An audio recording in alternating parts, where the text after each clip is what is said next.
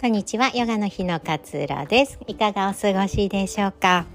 え今日は嫌いな人から自由になるにはというお話をシェアしたいなと思います。嫌いな人いますか？嫌いな人、まあ苦手な相手とか、なんかこう分かり合えなそうな人とかって、まあ生きてけばね、えー、必ず遭遇するんじゃないのかななんていうふうに思います。でこう嫌いな人っていうか気になる人、うん、なんかこう苦手だなって思うこと自体って気になっている証拠なわけなんですよね。一番の何でしょう辛いことっていうのって関心がないことだと思うんですよ。関心がない思い出しさえしないし何をしてても別に気にならない無関心っていうところだと思うんですけれども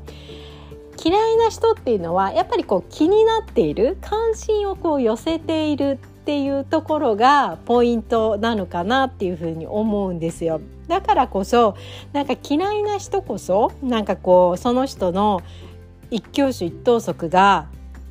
気になっちゃってしょうがない嫌いならば気にしなければいいしあのいちいち見なければいいのに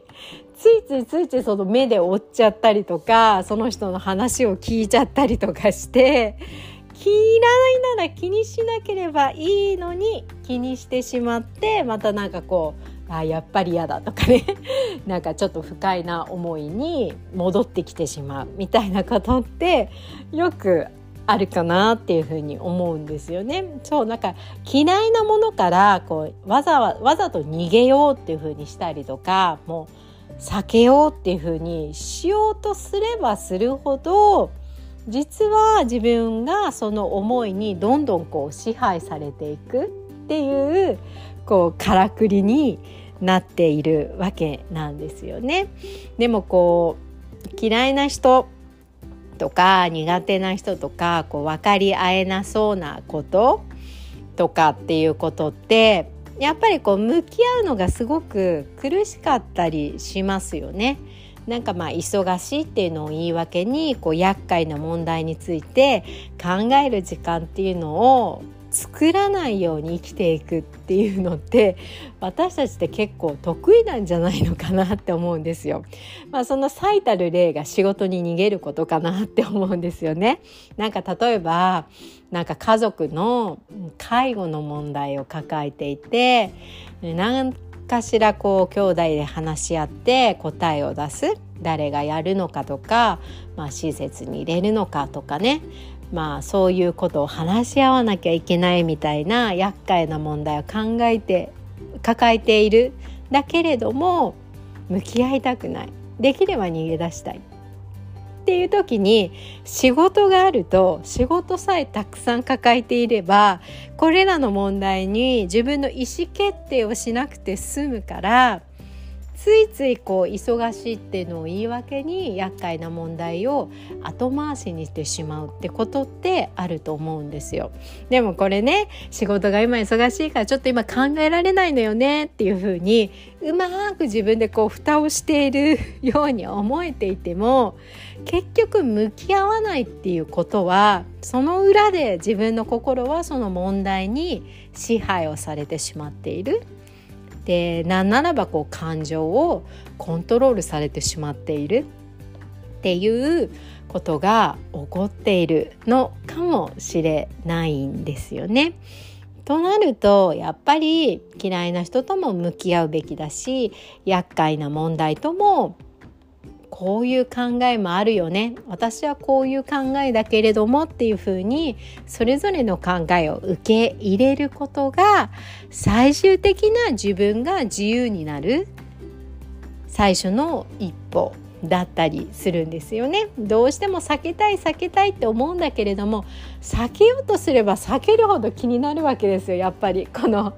どこか心の片隅にこの問題がずっとくすぶっているわけなんですよね。だからその問題から自由になるためにはやっぱり受け入れる必要があって受け入れてこそ初めて自分が自由になれる最初の一歩になっていくっていうわけなんですよね。だからまずは向き合うことっていうのがやっぱり大切になってくるのかなっていうふうに思います。でね嫌いな人を考えた時に何が出てくるかっていうとやっぱ人に対する決めつけ思い込みっていうのが大きかったりするんですよね。なんかあの人とはよくわかんないけど気が合わなそうとかあの人なんかいつも大きい声で威圧的だから私あんまり好きじゃないかもとかあの人はこうせっかちに自分の言いたいことばっかり話すからすごく苦手意識があるとかっていうこう人に対する決めつけっていうのがありますよね。例えば一回怒られた注意されたっていうことって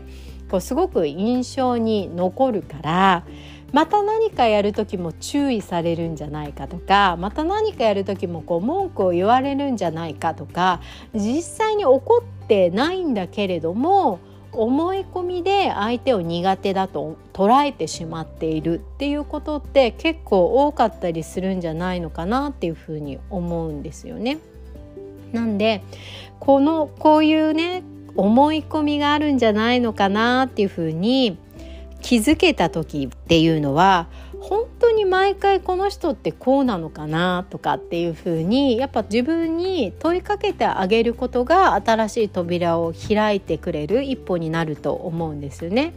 いつも怒ってるけど本当にこの人ってそういうタイプなんだっけとかね毎回こうやって、えーと、人の話をね 聞かないタイプなんだっけ？腹を割ってすいません今日は私話したいことがあるのでまず聞いてもらえませんかって言ったら実は聞いてくれるタイプの人かもしれないんですよね。でも思い込みがそうなんじゃないかな。実はこういう人なんじゃないのかなっていうのを全部打ち消してしまっている状態でただ自分はあの人が嫌いあの人が苦手分かり合いなそうって思っているだけかもしれない。こんな可能性に気づいていくことがこう嫌いな人から嫌いだなと思い続けている思いから自由になる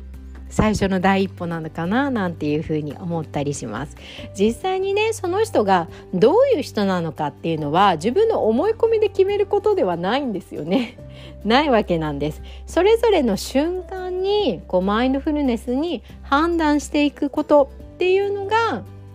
大切だったりするのじゃないのかなっていうふうに思います。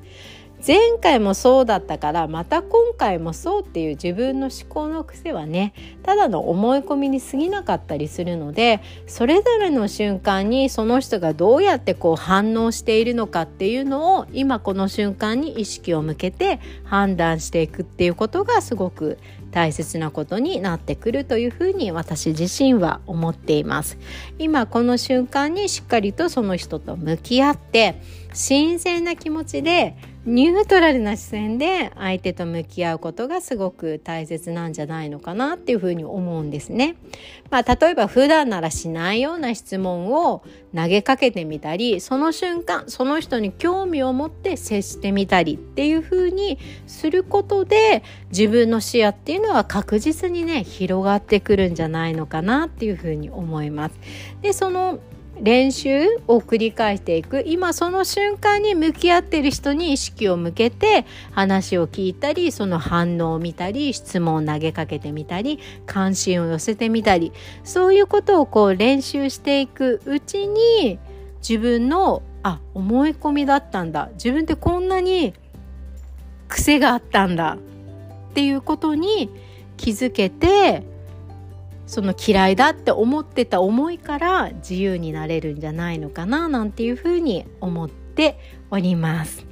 今日はね嫌いな人から自由になるにはっていうようなお話をシェアさせていただきました。9月30日にね、えー、無料のワークショップでマインドフルネス今お話ししているような考え方ですね。マインドフルネスとジャーナリングの体験会をね、えー、実開催したいなというふうに思っています。Zoom でやるので、えー、ネット環境がある方はどなたでもご参加いただけます、えマインドフルネスのね指導者養成講座に興味がある方はぜひ受けていただただきたいなっていうのともう実際お申し込みしていただいた方もこう練習としてね、えー受けていただけたらすごい嬉しいなっていうふうに思います。その他あのマインドフルネスに興味がある方、うん、ちょっとマインドフルネスに助けを